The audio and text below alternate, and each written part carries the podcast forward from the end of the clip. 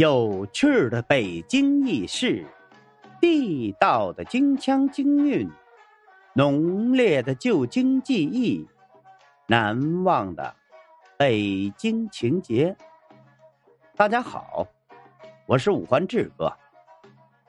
今儿咱们来聊聊金鱼胡同显赫一时的那家花园。这金鱼胡同啊。位于东城区灯市口大街的南侧，属于东华门地区。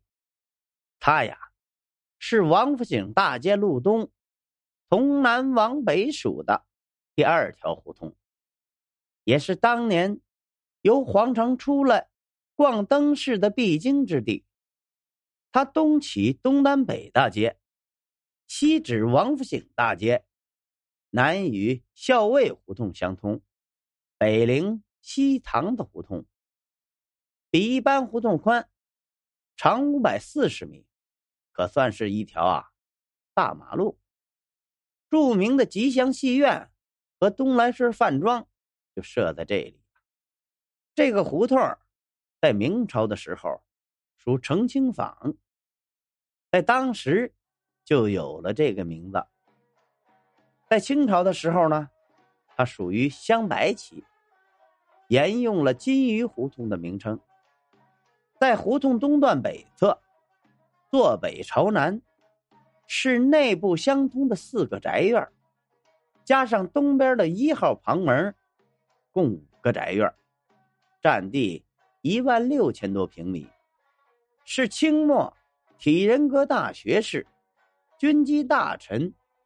拉同的府邸，对此啊，燕都从考有了明确的记载。拉秦宣同，相国故宅，旁有园，俗名拉家花园。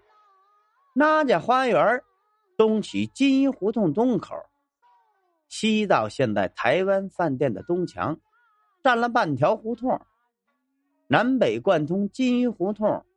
与西塘子胡同，那童，全名为叶赫那拉那童，是满洲镶黄旗人，晚清旗下三才子之一，是中国近代史的一位重要人物啊。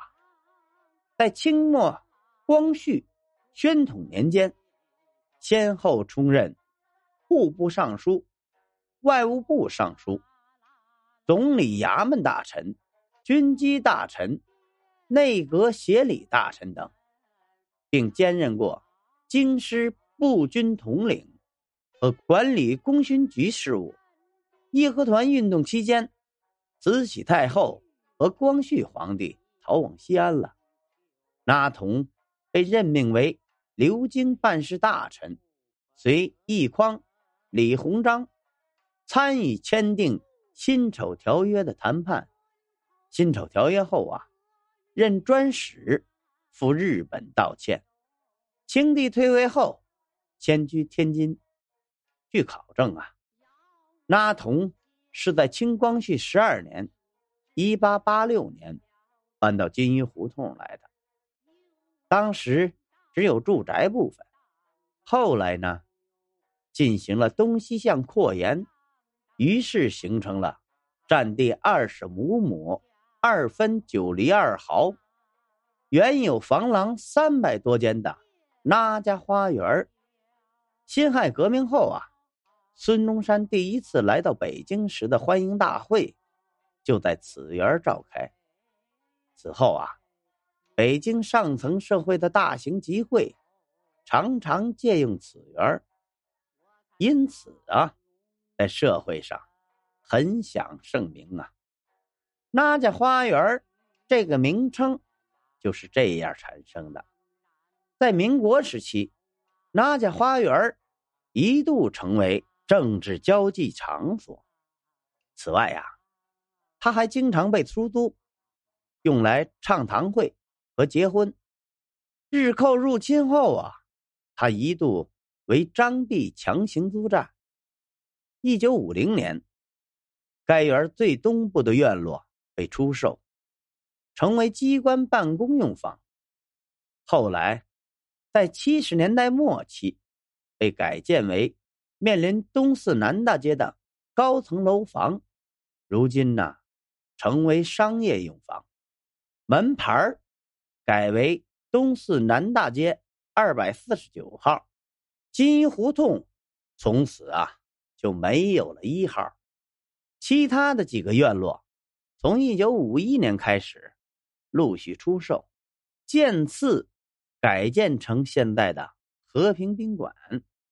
一九八八年，和平宾馆王府饭店扩建，将半条金鱼胡同拆去，那家花园也被拆除。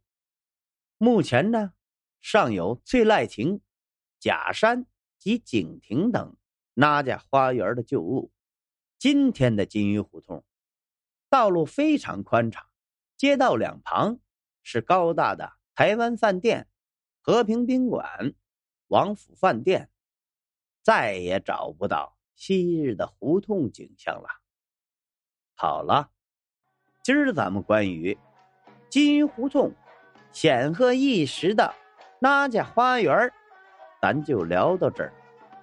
如果您喜欢这个节目，欢迎您订阅、转发、评论、赞助。